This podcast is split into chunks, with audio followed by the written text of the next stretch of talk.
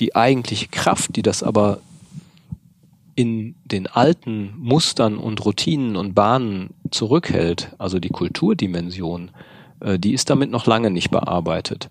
Ja, da bin ich dann nämlich an dem Pol, dass die Leute sagen, ja Moment, das haben wir aber noch nie so gemacht.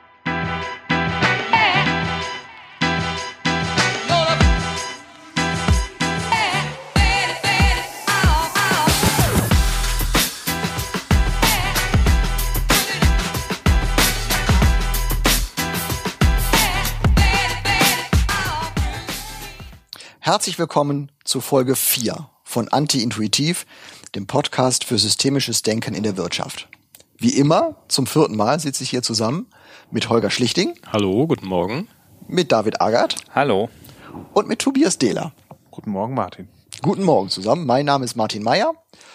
Und heute soll es gehen um das Thema System und Umwelt. Ich habe hier stehen den spannenden oder schon den ersten spannenden Satz, dass jedes soziale System sich seine Umwelt selber mittels Kommunikation erschafft. Holger, was bedeutet das denn? Genau. Und äh, wir äh, betrachten ja hier das äh, Feld der Wirtschaft, das heißt äh, überwiegend Organisationen. Und ähm, deswegen kann man den Satz auch so ein bisschen verändern in Organisationen gestalten sich ihre Umwelt selber. Und damit sind wir schon mitten im anti-intuitiven Denken, nämlich in der Fragestellung, ja wieso, äh, ich habe doch hier meine Mitbewerber, meinen Markt, äh, ja, meine Mitarbeiter, ähm, das ist doch alles gegeben. Wie, was bedeutet denn, dass ich das selber gestalte? Das kann doch eigentlich gar nicht sein. Ja, da habe ich doch gar keinen Einfluss drauf, dass jetzt hier der Mitbewerber auf einmal seine Preise senkt. Und äh, wir sind ja die Hardcore-Konstruktivisten und glauben, dass äh, ja wir, äh, wenn wir das aufs psychische System, äh, also auf den äh, einzelnen, auf das einzelne Individuum hin äh, münzen, äh, äh, auch in der Lage sind, uns sozusagen äh, qua unserer Glaubenssätze, qua unserer Überzeugungen schon unsere Umwelt selber zu gestalten. Ja, ein gutes Beispiel wäre, wenn ich mir selber immer ähm, einrede, ja, dass ich bestimmte Dinge nicht kann, dann werde ich auch ähm, mich damit nicht tiefer beschäftigen und dann werde ich auch jeden Tag diese Überzeugung bestätigt finden, dass ich die nicht kann. Ja, also damit verhindere ich äh, Lernen. Ich werde versuchen, die zu vermeiden, die auszublenden und äh, damit auch ein bestimmtes Feld meines Potenzials äh, gar nicht erst sehen. Und auf Organisationen bezogen äh, ist das ähnlich an der Stelle äh, schaue ich in der Regel auf das, was ich kann, ja, die berühmten Kernkompetenzen und da setze ich meinen Schwerpunkt drauf und äh, äh, mache dann mehr desselben. So, ja, und andere Bereiche, wo ich möglicherweise auch Chancen hätte, ja, mit einem bestimmten Geschäft vielleicht äh, mich reinzuentwickeln, da hm, habe ich schon qua Beschluss, dass das ja nichts für mich ist, eigentlich schon äh, einen bestimmten Bereich abgewählt. So, jetzt mal ganz simpel und platt erklärt. Und äh, wenn man das äh, vielfältig fortdenkt, dann kann man schon sich vorstellen, ja, dass ich äh, über eine bestimmte Positionierung, über eine bestimmte Art, wie ich die Welt sehe, meine, meine Umwelt äh, in gewissem Sinne selektiere über meine Wahrnehmung, über meine äh, Entscheidung, mich mit bestimmten Bereichen zu beschäftigen oder nicht. Das heißt, ja? das Sein bestimmt das Bewusstsein oder andersrum. Äh, ja, genau, das ist zirkulär. Ja, also ähm, in der Schule war noch so die Auskunft, naja, das gibt einen Streit über die Sichtweisen, bestimmt das Sein das Bewusstsein oder das Bewusstsein das Sein. Und äh, wir würden heute sagen, ja. so, genau. Also und ähm, ja, David, du willst was sagen? Na, ich überlege, ob ich, äh, ob das schon ein bisschen äh, pragmatischer wird. Äh, mir kam gerade eine, ähm, eine Situation spontan in den Sinn, wo, äh, woran, glaube ich, äh, heutzutage auch deutlich wird, äh, dass man sich seine Umwelt selbst schafft. Und zwar ist es die Frage, wer sind eigentlich meine Mitbewerber? In welcher Branche bin ich eigentlich unterwegs? Und dadurch, wer sind meine Mitbewerber? Und das Grundsätzlich, äh, das, was Holger gerade erklärt hat, galt schon immer so, äh, würde ich sagen. Aber früher war es trotzdem relativ festgelegt, dass es ziemlich klar abgesteckte Branchen gab und äh, damit auch ziemlich klar war, mit welchen Mitbewerbern vergleiche ich mich vielleicht. Und ich glaube, dass äh, jeder Unternehmer äh, heutzutage an dieser Stelle jetzt äh, sehr klar das bestätigen kann, was Holger gerade gesagt hat, weil es eben längst nicht mehr so eindeutig ist, in welcher Branche bin ich eigentlich tätig und wer sind damit meine Mitbewerber, weil es da ja viel mehr als früher ähm, naja, Überschneidungen, äh, Vermischungen gab. Also bis hin, äh, dass ich äh, kürzlich mal irgendwo bei einem Vortrag gehört habe, dass es ja gar nicht mehr so viele Unternehmen gibt, die sich nicht von Google bedroht fühlen. Und das ist egal, ob das Automobilindustrie ist, Logistik, ähm, ganz unterschiedliche Bereiche. Früher hätte man irgendwie gesagt, naja, Google ist ein IT-Unternehmen, was eine Suchmaschine ähm, äh, programmiert hat, äh, die irgendwie Sachen im Internet findet. Und äh, jetzt ist eben Google in, in den unterschiedlichsten Branchen tätig. Und nicht nur, weil Google so groß ist, sondern weil einfach auch Branchen sich viel mehr vermischen durch moderne Technologien. Und als Unternehmer muss ich mir deshalb viel mehr oder was heißt man muss, äh, muss man natürlich nicht, aber als äh, Unternehmer ist man, glaube ich, gut beraten, wenn man sich mit der Frage, wo möchte ich eigentlich mitspielen, eben auch sehr aktiv beschäftigt und dadurch ja seine Umwelt ähm, konstruiert. Also indem man eben nicht nur das Unternehmen rechts und links äh, als seine Mitbewerber sieht oder seine, äh, seine Konkurrenten, wie auch immer man es äh, nennen möchte, sondern indem man da ein bisschen mehr Gedanken reinsteckt, zu überlegen, naja, was sind denn eigentlich Branchen, die mit meiner auch zu tun haben, wo gibt es hier Schnittstellen in ganz andere Bereiche, äh, die gestaltbar sind und äh, damit eben von, vom System selbst äh, produziert werden. Hm. Ich hatte jetzt letztens die Situation, dass ich mich mit einer guten Freundin unterhalten habe, die ein Beerdigungsinstitut äh, betreibt und ähm, die hatte gewisse Fragen in ihrem Team, ähm, wo sie das Gefühl hatte, dass sie nicht so richtig weiterkam. Und dann habe ich sie ein bisschen geschockt und habe gesagt, also ich glaube ja, dass du im Showbusiness bist. Mhm. Und ähm, mhm. dann hat sie mich sehr verständnislos angeguckt. Und dann habe ich gesagt, naja, das, was ihr handwerklich tut, ähm, also Einsagen und die Beerdigung organisieren und so weiter, ähm, das, das ist klar. Ähm, aber die Frage ist ja, wie tretet ihr auf? Und kein Mensch holt den Sarg nochmal hoch, um ihn ein zweites Mal ein bisschen schöner abzulassen. Und so ist es eigentlich im Showbusiness auch. Du hast genau eine Möglichkeit, dein Publikum zu begeistern. Und das ist in eurem Fall in einem traurigen Zusammenhang passiert, ist aber eigentlich nichts anderes, als wenn es in einem freudvollen Zusammenhang passiert, nämlich die Menschen wollen das eben einmal erleben. Und das war für sie so ein Perspektivwechsel, ähm, der, mit dem du dann ja auch ganz anders wieder an, an dein System und auch an deine Umwelt rangehst, weil im Showbusiness ähm, bietest du die Show ja auch für eine ganz andere Zielgruppe. Also beerdigen kann ich theoretisch jeden, ja, rein vom Handwerklichen her. Aber ähm, wenn ich sage, meine Form des Showbusinesses ist wie auch immer ausgerichtet, dann sehe ich ja schon zum Beispiel meine Zielgruppe ganz anders. Oder dann kann ich auch ganz anders an den Markt rangehen. Dann werden vielleicht auch gewisse Hemmungen, die ich in Bezug auf das Thema Marketing habe, weil das ist ja ein Thema, da will keiner drüber sprechen oder so, kann ich dann anders angehen, weil das ja quasi schon die Pre-Show ist, die ich da verkaufe. Und dann kann ich anders kommunizieren. Und das finde ich, ist eigentlich ganz schön, wie du das gerade beschrieben hast und zeigt, dass da viel Kraft drin liegen kann, weil man sich dann eben auch aus so eingefahrenen Denkmustern oder auch Erwartungshaltungen, die scheinbar der Markt an meine Art von Unternehmen hat, äh, ja vollkommen auflösen kann. Genau, also du verkaufst eigentlich einen Ritus, ja, du verkaufst ein bestimmtes Muster, ein mhm. bestimmte, ein bestimmtes Kommunikationsmuster.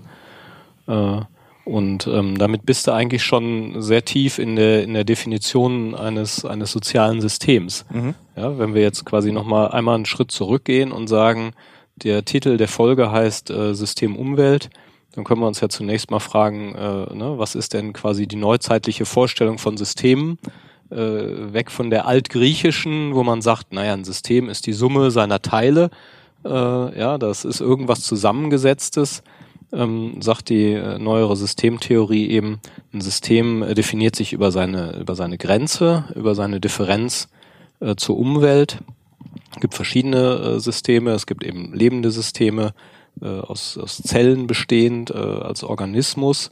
Ähm, heute äh, würden wir sagen, es gibt auch nochmal eine Sonderform, diese, in die wir uns gerade hinein entwickeln, nämlich Cyborgs, äh, wo Technik Teil von lebenden Systemen wird. Äh, da würde ich jetzt aber vielleicht, ja, das beginnt mit der künstlichen Hüfte und äh, wird sicherlich noch lange nicht enden bei den Chips, die man sich heute schon unter die Haut äh, transplantieren kann.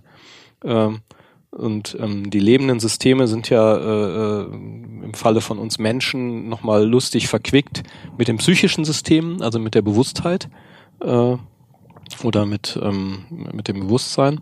Und ähm, der nächste Schritt sind dann eben, oder die nächste Ebene, auf die wir uns dann vor allem kaprizieren, sind soziale Systeme. Also äh, wie die psychischen Systeme sind verarbeitende Systeme, die aber in unserer Weltsicht aus Kommunikationsmustern bestehen und ähm, Kommunikationsmuster können eben zum Beispiel Spiele sein, äh, Riten, äh, Spiele in, in jeglicher Hinsicht, ja, ob es die äh, Business-Spiele auf der Management-Etage sind äh, oder äh, die ähm, Bürokriege oder die äh, ne, Rituale bei Verhandlungen. Ähm, es können Tänze sein, es sind äh, generell Kulturen ganz unterschiedlicher Art und Weise und dazu gehört eben vielleicht auch dein äh, Beerdigungsritus. Und ähm, so diese, diese sozialen Systeme, die sind aus unserer Sicht autopoetische Systeme, also äh, Systeme, die sich mittels ihrer eigenen ähm, Elemente selber herstellen. Luhmann hat mal gesagt, wenn es sich nicht selbst macht, ist es kein System. Ja, also ein System erkenne ich daran, dass es sich selbst erzeugt. Und ähm, ja, im Falle einer Organisation, eines sozialen Systems, wird das nicht von außen betrieben, sondern das betreibt sich von selbst, indem es sich selber erklärt, was es ist und selber daran glaubt, dass es weiter besteht und auch so kommuniziert und so tut, als wenn es weiter bestehen würde. Und ähm, über die Anschlusskommunikation, die es immer wieder erzeugt, ja, ob es die äh, Kommunikation ist, dass ich dir dein Gehalt überweise, äh, oder ob es die Kommunikation ist, dass der nächste Kunde reinkommt und seine Erwartungen formuliert in meinem Beerdigungsgeschäft äh, und äh, ich diesen Be Erwartungen entspreche und damit ähm, meine Organisation, mein System am Leben erhalte. Das heißt, das soziale System besteht eben nicht aus den Särgen äh, oder die Organisation besteht nicht aus den Särgen, ja, sondern aus der Kommunikation über Särge. Ganz kurz, weil genau das wäre jetzt noch meine Frage. Wir hatten ja das Thema Organisation auch schon in unserer letzten Folge, wenn ich genau in der letzten Folge. Stellt ihr das gleich? Das System, das soziale System und die Organisation. Also vielleicht, nee, wir haben jetzt schon von nee. Unternehmern und Unternehmen gesprochen, vielleicht ist das nochmal eine, eine wichtige Differenzierung. Nee, stellen wir nicht gleich, sondern äh, soziale Systeme äh, unterliegen oder sind ja auch evolutionär, haben die sich weiter ausdifferenziert. Das größtmögliche soziale System ist die Gesellschaft und heutzutage tatsächlich die Weltgesellschaft. Also in der Luhmannschen Definition zumindest gibt es nichts darüber hinaus. Alles, was an Kommunikation stattfindet, findet innerhalb der Gesellschaft statt und äh, die ist dann wiederum äh, vielfach differenziert. Äh, dann ist, hat es früher ähm, in, in griechischer Zeit eigentlich zwei soziale Systeme gegeben, nämlich den Stadtstaat äh, und äh, die Polis ähm, und das Haus, den Oikos. Und äh, das war's dann auch schon. Und äh, der Eukos ist dann eben äh, ja, ähm, äh, sozusagen Wirtschaft und Familie in einem gewesen. Ja, die Sklaven haben gearbeitet und die Familie hat äh, Familie betrieben und äh, das ist heute zerfallen ähm, äh, äh ja in ein, ein äh, äh, bei Familienunternehmen immer noch verbundene Einheit äh, von Familie und äh, Unternehmen und im, im Staatsfalle tatsächlich äh, eben dann auch in vielfältige Organisationen. Ähm, und äh, dann gibt's eben auch noch die Organisationsform, die sich von der Familie quasi getrennt hat. Also wir, wir leben ja heute in einer Welt, die praktisch fast alles in Organisationen organisiert, in, im wahrsten Sinne des Wortes, aber die Organisation ist in der Tat nur eine Möglichkeit. Und eine, weitere Möglichkeit sind eben Interaktionssysteme, äh, so wie wir jetzt hier eins bilden, ja, wir definieren uns jetzt als, als System, weil wir eben eine Übereinkunft gefunden haben, hier diesen Podcast zu machen, äh, sind wir jetzt ein, ein Interaktionssystem. Und äh, solange wir glauben, dass das besteht, äh, besteht das auch. Und bei uns hat es im Alltag eben oft eine hohe Nähe, weil wir eben mit Organisationen arbeiten, so wie Holger das äh, äh, im Einstieg sagte, aber das ist eben nur, nur eine Form des sozialen Systems äh, und äh, insgesamt geht der Begriff da deutlich äh, darüber hinaus. Das bedeutet aber auch in eurer, in eurer Arbeit, dass wenn ihr mit einem Familienunternehmen zu tun habt, wo die Familie äh, noch eine ganz aktive Rolle sowohl innerhalb der Organisation, aber eben auch als System Familie habt, dann habt ihr eben zwei Ebenen, mit denen äh, Richtig, ihr arbeitet, ja, weil ihr quasi genau. zwei Systeme genau. dann ähm, so äh, habt. Und das eine ist definiert über die Familie, das andere über den Organisationszusammenhang und das dritte könnte könnte noch sein, weiß ich nicht, äh, die Gruppe, die sich im Golfclub äh, immer gemeinsam über dieses Unternehmen unterhält. Mhm. Ja, also die schaffen sich halt jeweils ihre Umwelt und, und äh, genau. also definieren jeweils ihre Grenze. Genau. Also und die ist je nachdem, wie das Familienunternehmen genau konstituiert ist, eben mehr oder weniger durchlässig, aber erstmal sind es zwei Systeme. Genau. Aber das macht es ja eigentlich auch spannend, ähm, sich immer noch mal zu überlegen, ähm, äh, rede ich hier gerade über eine Organisation oder über eine andere Form von System, ähm, äh, wenn ich, wenn ich, wenn ich auf gewisse Themen draufschaue. Weil ja dann das ist ja der zweite Aspekt, weil ja dann auch jeweils der Kontext der Umwelt ein anderer ist. Ne? Richtig. Also der, richtig. Der, der Unternehmer, der in seinem Freundeskreis über sein Unternehmen berichtet und sich dort quasi ein, ein Umfeld schafft, ja, hat, hat, sich ein, hat, hat sich ein System soziales System schafft, hat, genau, hat ein soziales System geschaffen, ist ja. aber etwas anderes, als wenn der gleiche Unternehmer, ich sag mal, im Rahmen seines äh, äh, seiner Geschäftsleitungsrunde äh, mit den Leuten spricht. Und so gesehen ist die Art und Weise, wie er darüber spricht und auch die Reaktion, die von außen kommt, eben auch darüber geprägt, wie er sich ja. die Umwelt geschaffen hat. Ja. Also die Wahrscheinlichkeit, dass du mit uns über unternehmerische Themen in dieser Runde hier ganz gut sprechen kannst, ist eben ähm, von dir ja so ausgewählt worden. Wenn du jetzt hier mit zwei Menschen sitzen würden, die mit, mit all diesen Fragestellungen nichts zu tun hätten, dann wäre der Podcast ja ganz anders. Also die Definition deiner Umwelt führt natürlich dann auch zum Richtig, Ergebnis. Ja. Ganz genau. Obwohl wir kein Organigramm und keine Geschäftsordnung für uns definiert haben, also das in Abgrenzung zu einer Organisation, wie man ja, so sie ein bisschen, ne? Der Martin achtet auf die Regeln. Naja, und, und, und, Tobias, du bist ja jetzt auch nicht, also äh, du bist jetzt nicht um, Umwelt, äh, sondern tatsächlich Teil des äh, des Podcast-Systems. So. Genau, in diesem System. Ähm, aber ich war ja quasi. Du bist Umwelt meines psychischen Systems, aber genau. nicht, äh, äh, also des kommunikativen Systems, da bist du jetzt äh, Teil von. Genau, aber eben weil du aus deiner Umwelt heraus das dann dieses System geschaffen hast. Also wenn du nicht den Impuls gegeben hättest, wäre das System ja nicht. Das kann ich nicht alleine schaffen, sondern das kann ich tatsächlich nur schaffen. Das ist der Witz. Ich als, als Individuum kann dieses System nicht schaffen, sondern äh, das können wir nur gemeinsam schaffen. Also ja, Kommunikation ist ja immer äh, die, die äh, ja, Differenz, Differenz von Information, Mitteilung und Verstehen. Und ähm, wenn ich jetzt kommuniziere, wir machen einen Podcast und äh, ja, du verstehst jetzt, ah, was will der Typ denn, äh, der labert mich hier gerade zu, ja, dann hast du eine andere Art von Verstehen und wir kommen nicht äh, in eine fruchtbare Anschlusskommunikation. Stell dir genau, vor, es ist Podcast und es geht keiner hin. Ja, genau.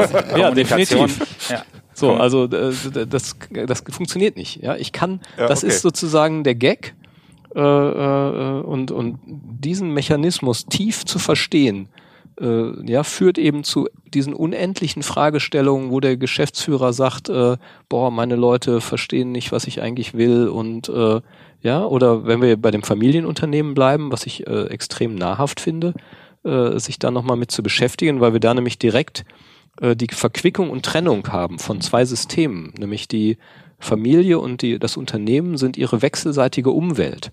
Ja, auch wenn ich sagen würde, hey, Moment, das ist doch erstmal eins. Nee, ist es genau nicht. Ja, die Familie ist eben nicht das Unternehmen, sondern diese beiden Systeme funktionieren nach unterschiedlichen Regeln. Ja, in der Familie bin ich qua Geburt und äh, oder Zuheirat, äh, da kann ich gar nicht rausfliegen. Ja, im Unternehmen äh, ist die Zugehörigkeit ganz anders definiert. Das heißt, Familie und Unternehmen ticken nach ganz unterschiedlichen Regeln. Gleichzeitig äh, sind sie aber ähm, miteinander gekoppelt und können auch nicht ohne einander. Und äh, das zu berücksichtigen, ne, man kann sich ja fragen, ja, äh, Differenzsystem Umwelt, äh, warum muss man da jetzt überhaupt drüber reden? Warum so viele Worte? Ist doch klar, das eine ist das System, das andere die Umwelt, fertig die Diskussion. Äh, aber wenn ich verstehe, dass ähm, jedes dieser Systeme eben äh, quasi operational geschlossen ist und sich wechselseitig nicht beeinflussen und erreichen kann, weil es seiner eigenen Logik, seinen eigenen Kommunikationsmustern folgt, dann wird es eben spannend. Dann wird es zum Beispiel aus Sicht eines, eines Organisationsberaters spannend, weil der nämlich sagt, hm, wenn ich jetzt einfach sage, die Familie blenden wir mal aus, ja, wir gucken mal nur aufs Unternehmen, ja, dann äh, sind wir schon direkt am Kern des Scheiterns vieler äh, Beratungsprozesse, weil ich äh, eben genau diese relevante Umwelt nicht mit einbeziehe und nicht betrachte. So, also das heißt, ich muss diese Paradoxie managen, dass ich zwei verschiedene Logiken habe, die sich eigentlich nicht gegenseitig verstehen und äh, muss trotzdem oszillieren zwischen diesen beiden Welten, eben einen, einen Weg finden, diese, diese Paradoxie zu bearbeiten. Ist das nicht auch so ein bisschen, ähm, also ich habe häufig das Thema oder das Gefühl, dass gerade Familienunternehmen ja ähm, Schwierigkeiten haben, auch in der Abgrenzung, was ist Familie und ja. was ist Unternehmen und der Patriarch genau. äh, führt dann quasi die Familie genauso wie er das Unternehmen führt ja. und, und dadurch entstehen dann Konflikte. Ist das sowas, was ihr in eurer Arbeit auch mitbekommt, dass ihr eigentlich mal erst ein Verständnis dafür schaffen müsst, ähm, dass es eben zwei, zwei unterschiedliche Systeme sind, die auch gar nicht auf die gleiche Art und Weise funktionieren exakt, können, dass exakt. aber vielleicht das wirtschaftlich Dominante, das ist ja dann im Regelfall das Unternehmen, Unternehmen halt quasi immer so den, den Fixstern darstellt und dadurch dann ähm, äh, es zu Problemen kommt? Ja, also das genau, du sagst jetzt, äh, also ich glaube, das ist äh, tatsächlich genau eine Falle, ähm, dieses, äh, dass du jetzt davon ausgehst, dass das wirtschaftliche also die, das Unternehmen sozusagen der, der Fixstern ist, weil die Familie ja äh, überleben muss. Und das äh, sieht vielleicht der Patriarch, der Unternehmer sozusagen, äh, sieht das tatsächlich auch so, aber das heißt eben lange, noch lange nicht, dass das die Werte sind, die auch im, im Regelkreis Familie die äh, mhm. wichtigsten sind. Mhm. Und da ist dann eben der Konflikt äh, vorprogrammiert. Natürlich weiß die Familie auch, dass sie irgendwie eine wirtschaftliche Grundlage äh, braucht. Und trotzdem wird innerhalb der Familie nach ganz anderen Regeln gehandelt, als das in dem Regelkreis Unternehmen äh, zum Beispiel passiert. Und äh, das kann tatsächlich äh, für den Unternehmer an der Spitze, wenn es diese äh, Person gibt, äh, zu persönlichen Konflikten führen, aber eben auch zu Konflikten entweder mit der Familie oder dem Unternehmen äh, oder auf beiden Seiten letztendlich, weil das nicht automatisch kompatibel ist. Und tatsächlich ist es so, mit den handelnden Personen da auch ein Bewusstsein für zu entwickeln, ist sicherlich ein wichtiger Schritt in der Beratung von Familienunternehmen. So, und dann sind wir wieder an dem Punkt, mit welcher Umwelt versorgt sich ein System. Äh, ich habe ähm, mit einer äh, Unternehmergattin äh, zusammengearbeitet, die mehrere Jahre an einer Familiencharter sozusagen für, für das Familien, für den Familienkonzern gearbeitet hat. Und sie sagt, wir haben quasi versucht, uns in diesem Gesellschafterkreis zu einigen, welche Regeln geben wir uns äh, als, als äh, Eigentümer dieses Unternehmens äh, oder dieser Unternehmensgruppe vielmehr, um eben äh, quasi ein, ein Miteinander zu finden, was das Unternehmen stärkt. Ja, also wo wir eben nicht in Streitigkeiten dann äh, äh, zerfallen, die dann dazu führen, dass die Unternehmensgruppe geschwächt wird. Der Schlüssel, damit wir da in einen produktiven Modus kamen, war am Ende, dass wir äh, Familienmitglieder in diesen Rat aufgenommen haben, in diesen Familienrat, die nicht Eigentümer waren. Das war total skurril, ja, weil wir sagten, äh, ja, das ist doch Quatsch. Was haben die denn mit dem Unternehmen zu schaffen? Doch gar nichts, ja. Die haben da nichts zu suchen. Und erst als wir dann Vertreter der Familie aufgenommen haben, die keine Anteile besitzen, äh, hat sich sozusagen der Familienfrieden ist dann wieder hergestellt worden und ähm, äh, die sitzen jetzt mit in diesem Gremium, die haben sozusagen Mitspracherecht, die dürfen mitdenken äh, und ähm, nehmen sozusagen Einfluss auf die Geschicke der Familie. Und äh, dieses, dieser Einigungsprozess in der Familie hat dann dazu geführt, dass sich die Unternehmensgruppe äh, wieder ohne Familienstreitigkeiten positiv weiterentwickeln konnten. Weil, weil diese Personen halt zwar nicht am Unternehmen Richtig. beteiligt waren, aber Teil der sozialen Teil der, Systeme war. Richtig, Teil ist. des sozialen Systems Familie waren und man sozusagen diesem äh, sozialen System erstmal seine Würdigung äh, äh, ja, zukommen lassen musste, damit äh, es in dem anderen sozialen System, dem Unternehmen oder der Unternehmensgruppe, der Holding, dann tatsächlich produktiv weitergehen kann für mein Verständnis, in dem Moment, wo jetzt ein Nicht-Gesellschafter, Mitglied der Familie dann aber ähm, da in unseren Beirat reinkommt, wird er dann nicht, äh, er oder sie dann nicht Teil des Systems Unternehmen Nein. und so gesehen Nein. Äh, gibt dann quasi die Familienrolle auf oder also. Weil, weil du ja eben gesagt hast, naja, du wirst dann halt Teil der Podcast-Gruppe beispielsweise. Also wird, wird dann nicht, also des Systems ja, Podcast-Gruppe. Ja, ja. Mhm. Ist das, ist es dann nicht auch so, dass, dass das Familienmitglied quasi zum Teil des, des Firmensystems wird? Also, ich sag mal, es ist natürlich eine Definitionsfrage. Äh, äh also, was ist Teil des Systems und was nicht? Ähm, die haben sich tatsächlich als Teil des Familiensystems betrachtet und äh, ähm, haben dann über die Sprecherin quasi den Kontakt zum Unternehmen aufgehalten, äh, aufge, äh, aufrechterhalten. So, von daher, ich habe jetzt mal spontan Nein gesagt, ähm, weil wir an der Stelle eher durch die Trennung die Klarheit erzeugt haben und eben nicht die Vermischung. Aber es gibt keine göttliche Instanz, die hinterher sagt, das ist Teil des einen Systems und das ist Teil des anderen Systems und äh, da ist eine klare Linie. Und das macht das System ja selbst, das ja. wollte ich sagen. Also äh, fast egal, wie wir das sehen, also die, die klären das, äh, das, also die Grenzdefinition passiert ja von innen äh, beim System. Und in dem Moment, wo die gemeinsam am Tisch sitzen, bilden die natürlich auf einem abstrakten Niveau ein soziales System. So.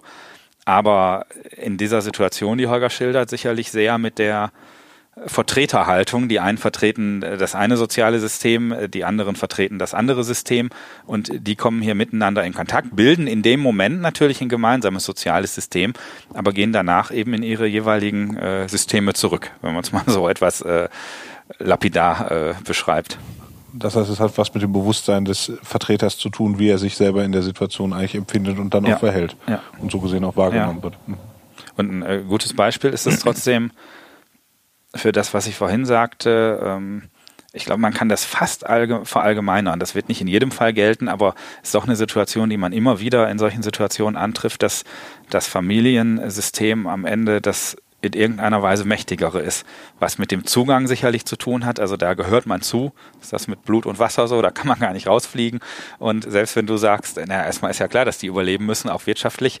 Von außen gesehen ist das völlig klar. Aber diese Familienbande äh, hat eben da äh, auch eine hohe Macht. Und wenn erst in dem Moment, äh, als dieses soziale System berücksichtigt wurde in dem Prozess, äh, konnte man einen Schritt nach vorne machen. Genau. Ja, das war eigentlich auch der Hintergrund meiner Frage, weil ich eben das Gefühl hatte, dass Familie häufig stärker ist, aber quasi das, das, das Firmensystem äh, stärker in den, ja. in den Fokus rückt, ja. weil es eben genau. so ja, wirtschaftlich so dominant ist und, und so gesehen häufig dann nicht auf die Familie vielleicht in der in der Form geschaut wird. Ich habe äh, letztes Wochenende ein interessantes Interview mit Wolfgang äh, Grupp, dem äh, Gründer von Trigema, gehört. Ähm, der hat, äh, äh hat ein großes Textilunternehmen und äh, hat zwei äh, Kinder, Sohn und eine Tochter und er sagt, beide sind qualifiziert, dieses Unternehmen zu übernehmen, aber nur einer einer wird das Unternehmen übernehmen. Und ähm, wer das ist, das weiß ich aktuell noch nicht. Das will er ganz patriarchisch entscheiden. Das hängt auch davon ab, welchen Partner oder Partnerin die Kinder wählen. Ähm, und ähm, hat dann aber auch etwas gesagt, was ich auch spannend fand. Er sagt, er wüsste gar nicht, welches Kind es besser hat. Also das Kind, was hinterher quasi die, das Unternehmen übernimmt und beide äh, können und wollen es wohl auch potenziell oder eben das, was quasi anderweitig abgefunden wird, was ja eigentlich auch nochmal zeigt, dass diese, dass die Klärung auf der Familienebene, und da scheinen sie zumindest, wie er das darstellt, ähm, alle d'accord zu sein, ähm, äh, viel entscheidender ist als quasi das, was im, in dem Fall dann im Unternehmen läuft. Ne? Also dem, dem ist, glaube ich, genau dieser, dieser Unterschied zwischen Familie und Unternehmen sehr bewusst, obwohl er als Patriarch ja quasi gefühlt nach außen hin zumindest eine Einheit aus Wolfgang Grupp und Trigema darstellt. Das ist so als, ne, er ist quasi alles auf einmal. Lass uns mal ein bisschen. Äh, genau, ich, ich wollte also, von Familienunternehmen so, vielleicht ja, nochmal die Beispiele, größere Brücke. Ich glaube, das ist ja, ja, sehr, sehr. Aber genau, ich wollte auch jetzt nochmal, also wir haben ja A zum Beispiel, also was, was mir noch nicht ganz so so so klar ist, hier den, den Satz, äh, Systeme schaffen sich ihre Umwelt mittels Kommunikation. So, dass wir das da vielleicht nochmal kurz drauf eingehen und vor allem, was hat das jetzt mit anti-intuitivem Denken zu tun? Ne? Also wo oder wo kann uns anti-intuitives Denken an der Stelle helfen, um ähm, ja um was? Um mit meinem sozialen System besser zurechtzukommen, um äh, damit soziale Systeme besser miteinander interagieren. Ähm, was bedeutet das was, für den Unternehmer? Äh, genau, was habe ich als Unternehmer davon, genau. äh, jetzt mich damit zu das, beschäftigen? Das genau, wird, äh, ja. wäre mir noch mal spannend. Mhm. Naja, das hat insofern was äh, damit zu tun, als äh, die, ähm, also ist denn das noch eine Frage, dass soziale Systeme, zumindest, ich sag mal, wir, wir arbeiten sehr gerne mit dieser Variante von Definition. Es gibt natürlich auch andere, woraus äh, soziale Systeme noch bestehen könnten. Aber äh, wenn ich damit arbeite, dass sie aus Kommunikation bestehen, also aus Übereinkünften, aus Über Erwartungen, ähm, dann habe ich quasi das solideste, das festeste an, an äh, Möglichkeit, um die Identität einer Organisation zu beschreiben. Ja, also wenn ich sage, woraus besteht denn die Organisation, äh, ja, dann, dann ist ja die, die Frage, äh, wenn ich sagen würde, naja, die besteht irgendwie aus ihren Gebäuden und aus ihren Fahrzeugen und aus ihren Maschinen, ähm, ja, dann, dann könnte man ja sagen, okay, dann lass mal jetzt die Kommunikation weg und was passiert dann?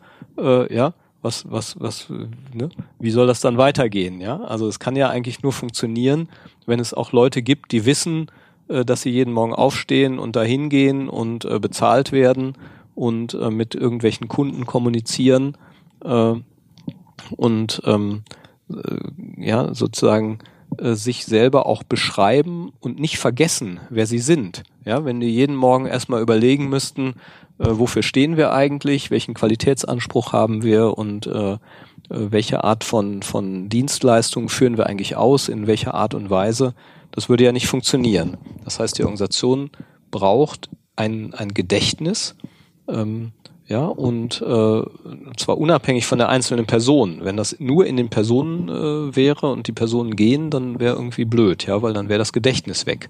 Es muss also sozusagen ein Gedächtnis geben, was äh, so stabil ist, dass es nicht an einzelne Personen gebunden ist. Und äh, das funktioniert ja nur dann, äh, wenn es dauerhaft immer wieder kommuniziert wird. Äh, so, und diese, diese Selbstbeschreibung der Organisation, die Identität der Organisation, die ist ja irgendwann mal entstanden. Die besteht aus den Glaubenssätzen und Erfahrungen der Gründer, der Vorgänger, ja, bevor man in die Organisation kommt. Da ist irgendetwas entstanden von im Bergischen Land zum Beispiel. Wir äh, glauben hier an äh, fantastische Qualität. Ja, wenn wir hier Werkzeuge herstellen, dann sind das nicht so Lulli äh, 0815 Werkzeuge, wo dann irgendwie die Schraube direkt ausgeleiert ist, wenn man dreimal äh, äh, daran rum äh, hantiert hat, sondern das sind hochpräzise äh, Sachen aus bestem Stahl ähm, mit, mit äh, großer Liebe und Hingabe äh, hergestellt. Das kann man ja auch anders definieren, ja. Und äh, hier ist es eben so definiert worden und äh, das schafft eine bestimmte Identität, einen bestimmten Stolz in der Organisation, äh, der eben auch weitergegeben wird. Soweit ist das so gut, ja, wenn das irgendwie nicht in Frage gestellt ist, wenn das dauerhaft ähm, top ist, dann, dann kann man das so lassen. Äh, interessant wird es ja immer dann für ein System, für ein soziales System, was ja gerne weiterleben möchte, wenn sich die Umwelt eben wandelt. Ja, und das kann langsam geschehen, unmerklich geschehen. Ja, dann sind wir bei diesem Beispiel, ja, wenn man äh, ja einen Frosch in einen äh, Topf mit lauwarmem Wasser setzt und langsam die Temperatur äh, anhebt, was man aus Tierschutzgründen natürlich niemals tut, es geht ja nur um die Metapher, dann äh, wird er da in dem wohligen Warm äh, drin sitzen bleiben und nach und nach äh, wird die Temperatur so hoch werden, dass es dem Frosch irgendwann nicht mehr gut geht. Und äh, wenn man die Temperatur aber jäh erhöhen würde, dann wird er versuchen, mit einem gewagten Satz aus dem Wasser zu springen. So, das heißt, die Umwelt wandelt sich unmerklich und wir sind immer noch von unserer Selbstbeschreibung total überzeugt, ja. Es ist auch gar nicht für einen Einzelnen möglich, diese Selbstbeschreibung zu verändern. Und ähm, deswegen nehmen wir äh, nur sehr verzögert und mit viel Unglauben wahr, dass sich die Umwelt wandelt. So, und an der Stelle ist eben dieses System Umweltdifferent äh, eben äh, relevant, weil wenn ich glaube, dass die Umwelt eigentlich nur eine Konstruktion ist, weil wir sie eben beschreiben, wie wir sie beschreiben, weil wir eben sagen, naja, das ist halt unser Markt. Wenn wir bei Kunden sind, dann hören wir zum Beispiel ganz häufig, unsere Kunden gehen nur noch über den Preis. Ja? Unsere Kunden äh, äh, achten auf nichts anderes mehr, die Einkäufer wollen uns ständig nur drücken. Und äh, deswegen müssen wir jetzt immer mehr auf billig setzen. Äh, das ist eine Konstruktion, ja. Und jetzt auch wenn der äh, äh, Hersteller felsenfest überzeugt ist, dass das die Wirklichkeit ist, äh, sagen wir, naja, was könnten denn alternative Konstruktionen sein? Könnte eine alternative Konstruktion sein, wenn wir einen Nutzen erzeugen und einen Mehrwert haben, der so hoch ist, dass der Kunde auf einmal sagt, oh, äh, das ist mir den Preis wert, ja, äh, dann ist ja meine Konstruktion quasi das, was auch meine Handlung auslöst und was, was meine ähm, Wirklichkeit dann wiederum formt. Ja, also wenn ich dann in F&E investiere, in Forschung und Entwicklung und irgendwie eine tolle Innovation produziere, so geht ja der Weg heutzutage, dann äh, ist mein Glaubenssatz, die Kunden wollen immer nur billig, möglicherweise an der Stelle auf einmal aufgehoben. Das kenne ich aus von einem Automotive-Zulieferer, den wir lange beraten haben, der eben auch genau dieses Lied immer gesungen hat und gesagt hat, boah, immer nur Preise, Preise, Preise, ganz schrecklich. Und äh, trotzdem glücklicherweise muss man sagen, an einem schwer verkäuflichen Produkt weitergeforscht hat, wo er sagte, oh, das wird wahrscheinlich zu nichts führen, das ist viel zu teuer. Es war aber etwas, was massiv spritsparend war. Ja, was aber lange Zeit die Einkäufer trotzdem ignoriert haben, weil sie gesagt haben, ja, mit dem Spritsparen so wichtig ist das jetzt auch nicht. Und ähm, es gab aber irgendwann einen Kipppunkt, wo das eben doch ja, CO2-Verbrauch der Flotten lässt grüßen. Weil auf sich einmal, Umwelt auch verändert hat. weil sich Also die Umwelt Thema verändert hat, auf einmal rasend relevant wurde. So. Und ähm, also welche Faktoren beobachte ich alle, welche ziehe ich mit ins Kalkül? Und ähm, da an der Stelle bin ich eben auch bei der Sinnhaftigkeit dieser System-Umwelt-Differenz, die wir eben konstruktivistisch nicht als gegeben ansehen, sondern eben als ein soziales Konstrukt. Wenn ich glaube, das ist ein soziales Konstrukt und nicht einfach nur etwas, was ist, wie es ist, dann ist es auch veränderbar. Und wenn es veränderbar ist, dann bin ich eben nicht mehr der Verwalter des Erbes, ja, sondern der Gestalter, der in der Lage ist, auch Dinge zu verändern. Dann glaube ich eben nicht an stabile Identität oder statische Identitäten, sondern an flexible Ide- Identitäten. Und dann kann ich eben äh, ja vom Gummistiefelhersteller zum äh, Smartphone-Hersteller werden und wieder zurück. äh, und ähm, das er, äh, eröffnet mir ungeahnte Handlungsspielräume. Aber ist das dann nicht so, also jetzt bin ich mal wieder beim Familienunternehmen, verschiedene soziale Systeme, die ineinander greifen, dass das soziale System, also wenn ich dich richtig verstanden habe, ähm, natürlich unendlich schwieriger zu verändern ist als ähm, Genau. reine Organisationsaspekte. Richtig.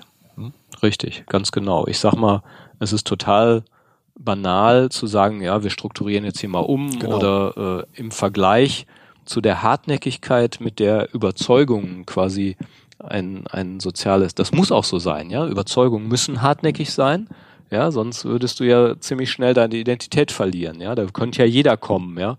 Der sagt jetzt, so, wir sind jetzt äh, nicht mehr solide und zuverlässig, sondern wir sind jetzt total mutig und riskant äh, oder risikobewusst und auf einmal sagen alle, yay, äh, jetzt sind wir äh, mal total anders. Das, das äh, ja, glaubt man ja schon selber nicht, wenn man es ausspricht. leider nicht, ja. Und das reicht eben nicht, dass der Unternehmer das alleine im Kopf hat, sondern dann Mhm. beginnt die Arbeit auf die Organisation bezogen, äh, Mhm. die Organisation bei bestimmten, bei diesen Überlegungen mitzunehmen und das soziale System zu aktivieren. Und ähm, So, und jetzt dann kommt, kommen wir ins Spiel, ja, sozusagen. Genau, dann auch. kommen wir ja. ins Spiel. Unser Kernspruch ist nicht trennen, was zusammengehört. Äh, Wir arbeiten tatsächlich mit einem, einem Canvas-System. Wir nennen das den Business System Canvas, wo wir äh, die Organisation und ihre Umwelt abbilden und ähm, zunächst einmal äh, auf eine wichtige Differenz hinweisen, nämlich die Differenz System-Umwelt, äh, weil wir ganz häufig erleben, dass sich Organisationen vielfach um sich selber drehen. Äh, je größer die sind und je weiter die einzelnen Bereiche von den Kunden weg sind, umso leichter fällt es ihnen, äh, völlig aus dem Blick zu verlieren, was denn eigentlich ihr Daseinszweck ist und inwiefern der Kunde ihr Gehalt bezahlt. Und äh, umso stärker gucken sie äh, vor allem aus einer, ich sag mal, beziehungsorientiert gefärbten Brille. Lustigerweise äh, fällt uns das vor allem in sehr technisch orientierten Organisationen auf, äh, die von sich selber glauben, dass sie immer sehr sachorientiert sind. In der Tat äh, äh, ist es aber ganz häufig so, dass sich ganz, ganz viel der Entscheidungen am Ende darum dreht, ähm, wer wen mag und äh, was man von der anderen Abteilung glaubt und wie man einschätzt, dass die einen sehen. Das heißt, äh, an der Stelle ist, befindet man sich in einem ganz hohen Feld von Entscheidungen werden auf Basis von, von Beziehungen geprägt. Und wenn wir sagen, wir führen die Differenz System Umwelt ein, dann führen wir quasi erstmal die Sachdimension wieder ein und sagen, ja, was seht ihr denn da im Außen? Was passiert denn da eigentlich gerade? Oh ja, hm, stimmt. Äh, es gibt irgendwie gerade massiv Verlagerungen nach Asien. Äh, ja, stimmt. Äh, wir stellen fest, bestimmte Sachen können wir in Zukunft gar nicht mehr aus eigener Kraft herstellen. Da müssen wir stärker in Netzwerkarbeit reingehen. Dafür sind wir aber gar nicht deutlich aufgestellt. Also den Blick nach außen zu richten und die Organisation darüber ins Gespräch zu bringen, was sie da an Neuem beobachten, was sie vielleicht bisher gar nicht so im, im Schirm, auf dem Schirm hatten, ist sozusagen die eine Ebene. Und wenn ich dann mich frage, was bedeutet das in der Organisation an, an Veränderungen, dann kann ich ja sagen, okay, wir müssen hier Ressourcen erhöhen, da müssen wir irgendwie weiterbilden, da müssen wir schulen. Ähm, so, das ist die, die übliche Management-Dimension, wo ich, wo ich steuere, wo ich eingreife, wo ich Maßnahmen äh, mache und das dann vielleicht irgendwie im Organigramm abbilde. Die eigentliche Kraft, die das aber in den alten Mustern und Routinen und Bahnen zurückhält, also die Kulturdimension, äh, die ist damit noch lange nicht bearbeitet. Ja, da bin ich dann nämlich an dem Pol, dass die Leute sagen, ja Moment, das haben wir aber noch nie so gemacht, ja. Das kennt man ja als geflügeltes Wort. Wir wissen aber, wie das bearbeitbar ist. Ja, und ähm, das ist dann bearbeitbar, wenn ich eben nicht nur mich quasi über die Kultur unterhalte, dann wird es nämlich genau normativ, äh, ja, macht man das jetzt linksrum oder rechtsrum, ein bisschen mehr Qualität oder ein bisschen weniger. Das ist ja eine Haltungsfrage und nee, wir standen schon immer für Qualität, äh, sondern diese Veränderung der Kultur kriege ich nur hin, wenn ich den Blick nach außen lenke. Wenn ich den, die Verbindung mit der Sachdimension herstelle und sage, ja, ist super, dass wir total qualitätsbewusst sind, aber habt ihr schon mal festgestellt, um 100% Qualität zu erreichen, braucht ihr immer für die Entwicklung äh, dieser und jener Sachen zwei Jahre. Eure Mitbewerber sind aber innerhalb eines Jahres auf dem äh, Platz, ja. Ähm, ist euer Verständnis von Qualität, wo führt das hin, wenn ihr das so weiter betreibt? Auch wenn ihr totale Fans davon seid und da total glücklich mit seid und euch jeden Tag feiert, äh, wie qualitätsbewusst ihr seid ist das das, was der Kunde braucht? Genau. Also dann ist der Blick nach genau. außen. Äh, was da, braucht ja. der Kunde? Und dann sagt ihr, naja, der Kunde signalisiert uns tatsächlich schon seit längerem äh, diese 100% Planung, die, die passt nicht für ihn. Ja, da äh, wir sind ähm, ja, mit Time to Market äh, äh, immer weit hinterher. Deswegen entscheidet er sich immer häufiger für einen Mitbewerber. So und und diese Themen miteinander ins Gespräch zu bringen, das ist eben genau das, was ähm, jetzt über unser Tool, den Canvas passiert oder was eben äh, ja über die, die generelle äh, Beratungsebene passiert, dass wir diese Ebene nicht trennen. Das ist das, das Wesentliche, dass man eben nicht sagen kann, ja, wir gucken erstmal auf die Sachebene und irgendwann machen wir auch mal noch mal so ein bisschen Team und Kultur. Äh, das würde nicht funktionieren. Und darum ist diese Differenzsystem Umwelt so wichtig. Mhm. Und damit sind wir auch bei dem Begriff anti-intuitives Denken, anti-intuitives Handeln.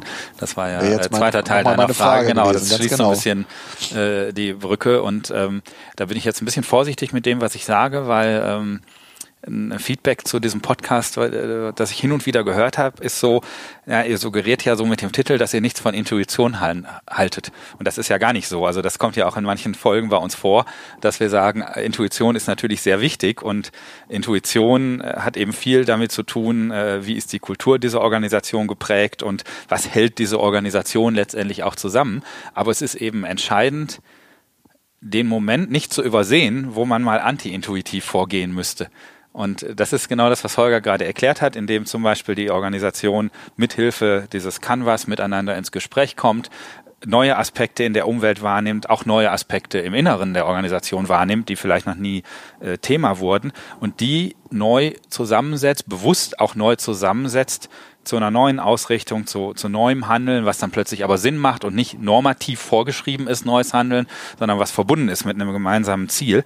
Und äh, das ist das, was wir eben als äh, anti-intuitives Denken und Handeln äh, betrachten. Also diese Intuition nicht zu verteufeln, ganz im Gegenteil, aber im passenden Moment mal in Frage zu stellen und äh, eben neu zu konstruieren, dann sind wir wieder beim Konstruktivismus, aber eben sehr bewusst neu zu konstruieren und nicht aus dem Bauch heraus, was an vielen Stellen hilfreich ist, aber an manchen eben vielleicht auch nicht. Habe ich den Tobias aber gerade nee, äh, ein bisschen abgewürgt. Nein, überhaupt, überhaupt nicht. Ich hatte, ich habe was für mich ähm, aus dem, was wir jetzt so äh, besprochen haben, eigentlich nochmal anti-intuitiv ist, ist dieser Aspekt, dass ähm, zwar die Systeme da sind und wir über Organisation oder wenn man überhaupt über Unternehmensberatung und Organisationsberatung nachdenkt, dass es halt immer schon um das geht, was irgendwie da ist und dass ich für mich nochmal wahrgenommen habe, wie wichtig das eigentlich ist, wirklich beim Individuum anzufangen. Das heißt, wenn ich mir über meine eigenen Systeme, in denen ich aktiv bin und auch über meine eigene Umwelt klar bin, erst dann kann ich ja eigentlich auf den darüber gelagerten Ebenen auch wirklich ähm, äh, über Veränderungen sprechen, weil ich ja ansonsten, also um nochmal bei dem Familienunternehmen Beispiel zu bleiben, wenn ich der Patriarch bin, muss ich mir aber klar sein, dass ich zum einen Familienpatriarch und zum anderen vielleicht Unternehmenspatriarch bin. Und erst wenn ich quasi wirklich bei mir selber anfange, bin ich in der Lage, alles andere zu verändern. Und ich glaube, das ist schon sehr anti-intuitiv in einer Welt, in der halt äh, gerne mit Quick Fixes ähm, versucht wird, ne, was du eben mit Umstrukturierung oder so beschrieben hast, ähm, Themen zu lösen. Und ähm, dass das aber eigentlich ähm, ja maximal das Endergebnis sein kann, aber nicht der Anfangspunkt. Ne? Also die Umstrukturierung der Abteilung ist, ist das Ergebnis von all den Gedanken davor mhm. und nicht der Ausgangspunkt. Ja. Ähm, also das ist, glaube ich, ähm, ganz entscheidend. Und ich finde, das ist, ähm, so wie ich viele Unternehmen wahrnehme, mega anti-intuitiv. Das ist nicht das äh, Vorgehen, was normalerweise äh, passiert. Dann fängt man in der Regel mit der Umstrukturierung an. Genau. Weil überlegt dann, ist. wie erkläre ich jetzt den Leuten, dass sie es jetzt so äh, machen sollen. Genau. genau. Und da man sehe ich trennt auch das, was aus unserer Sicht zusammengehört. Also genau. Also dann äh, ja. ja, sind wir bei der Formulierung. Das ist schon sehr spannend. Ich muss, nein, ich bin ja von euch beauftragt worden, dass wir circa nach 40 bis 45 Minuten langsam anfangen, abzuschließen.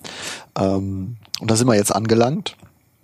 Ich würde trotzdem noch mal äh, gerne, wenn ihr wollt, euch noch mal die Gelegenheit zu einem kleinen, kurzen Schlussstatement geben. Vielleicht, wenn ihr es für nötig haltet. Wobei ich jetzt von meiner Seite aus nicht mehr. Ich mein mein, äh, mein Schlussstatement war gerade quasi äh, die Erkenntnis aus der heutigen Runde, die mir übrigens sehr gut gefallen hat. Wunderbar. Kann ich hier schon mal sagen. Ich fand den äh, Gedanken, den Tobias zum Schluss nochmal reingebracht hat, dass es immer um ein Zusammenspiel von, wenn man jetzt wieder die Fachbegriffe bemüht, bemüht vom psychischen System und sozialem System geht, äh, äh, nochmal ganz interessant. Also natürlich äh, hat es viel damit zu tun, dass ich auch als Person nachdenken muss, dass ich als äh, Unternehmer irgendwie eine Idee von dem habe, äh, wo ich hin will. Und äh, durch Kommunikation kann ich aber eben das soziale System dann aktivieren, einbeziehen was wiederum nur funktioniert, wenn auch Anschlusskommunikation entsteht, also wenn die äh, Lust haben, äh, darauf einzugehen. Und trotzdem ist das, was eben gemeinsam in der Arbeit, äh, in der Kommunikation im sozialen System äh, dann entsteht, am Ende wieder vom psychischen System zu verarbeiten. Also wenn man bei der Frage dann ist, äh, macht das, was ich jetzt hier äh, entwickelt habe, für mich Sinn, ist das wieder am Ende eine sehr subjektive Frage. Also Sinn ist wieder subjektiv. Also da spielt das soziale System und das psychische System äh, auf jeden Fall, kann nur zusammenspielen. Möchtest du noch etwas sagen, Holger? Nee, ich glaube, es ist alles gesagt. Wunderbar. Äh, das machen ja sonst so die Kollegen nicht, von der Zeit. Ne? Das alles gesagt genau, alles gesagt, ganz genau. genau. Und wow, ich glaube sogar, wir sind unter einer Stunde geblieben. Wahnsinn. So ist das. Damit haben wir ja dann auch noch Feedback aufgenommen. Wir ja, haben also wir, auf unsere Umwelt gehört. Wir können ein bisschen länger vielleicht die Wupper rauschen lassen. Äh, auf jeden Fall. Für, für alle Hörer, die das Gehörte nochmal sacken lassen wollen, die nicht gleich zum nächsten Podcast springen wollen oder nicht gleich in die nächste Tätigkeit. Wie immer gibt es mindestens fünf Minuten Wupperrauschen im Anschluss an dieses Gespräch. Und dafür möchte ich mich bedanken bei euch dreien. Vielen Dank. Danke auch. Martin. Ja, dann einen schönen Abend und bis zum nächsten Mal. Äh, bis zum nächsten Mal. Bis zum nächsten Mal. Auf Wiederhören. Ciao. Ciao.